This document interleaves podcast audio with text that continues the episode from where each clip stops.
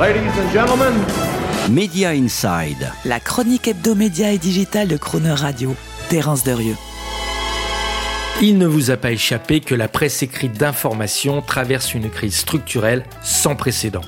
Le taux de croissance de ses revenus publicitaires est négatif à deux chiffres depuis des années, ses abonnements papier sont en chute libre, ses abonnements numériques, même si accélérés par les nouveaux usages pandémiques, à quelques euros par mois, ne peuvent maintenir le chiffre d'affaires global nécessaire pour faire vivre un journal.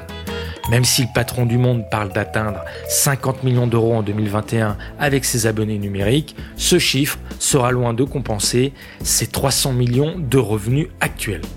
Quant aux efforts de diversification de la presse, offres internet de recrutement, d'annonces immobilières ou d'infos financières, événementiels, formations, voyages, licensing, ils sont insuffisants pour réinventer le modèle.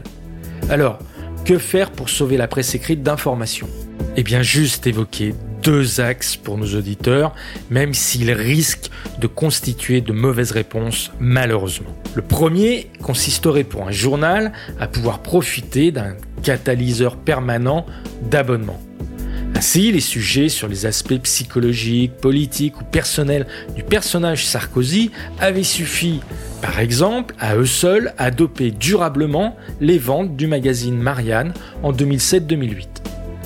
Idem avec le sujet Donald Trump qui a permis au New York Times de passer de 3 millions d'abonnés payants en 2016 à 7 millions et demi en 2020. D'où la question. Le sensationnalisme ou autre clivage politico-médiatique suffirait à relancer les ventes et les abonnements de la presse écrite d'information qui s'en ferait l'écho permanent? Non, on ne va pas souhaiter que Marine Le Pen devienne présidente de la République pour voir sauver le secteur de la presse écrite d'information. Une autre piste pour y parvenir serait que celle-ci s'en remette à l'intelligence artificielle et à ses avatars démiurgiques. OpenAI, le spécialiste américain de l'intelligence artificielle à visage humain, comme il se qualifie, semble avoir la solution. Grâce au générateur de texte GPT-3, qui serait capable automatiquement d'effectuer le travail documentaire nécessaire à la construction d'une enquête journalistique, d'écrire automatiquement un éditorial ou un article, et même de proposer des listes de sujets pour la construction du chemin de fer de magazine. Ou grâce au système Jukebox, autre innovation d'OpenAI, qui saurait générer automatiquement des podcasts audio ces deux outils seraient peut-être parfaits pour les financiers du Parisien, de l'équipe ou de Real World Media qui rêvent d'en finir avec ces plateaux de journalistes pléthoriques qu'ils pourraient voir ainsi remplacés par des salles de rédaction dociles et productives, contrôlées par ces intelligences artificielles à la GPT-3 ou à la Jukebox, managées par un unique nimbus du code, à la fois super maquettiste et rédacteur en chef. Mais qui pourrait souhaiter une telle évolution?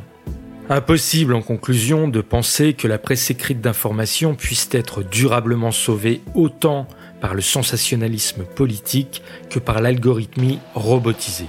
Pas plus d'ailleurs qu'elle ne peut l'être par les pourboires d'un Google qui vient de s'acheter pour quelques dizaines de millions d'euros par an toute la haute couture de la presse française au prix du prêt-à-porter. Et le tout au nom du soi-disant respect du droit voisin. Cynique et hypocrite, me direz-vous. Oui, probablement à l'image de cet entre-soi dominateur de la Silicon Valley. Retrouvez Media Inside chaque mercredi à 7h45 et 19h45 et en podcast sur le chronoradio.fr.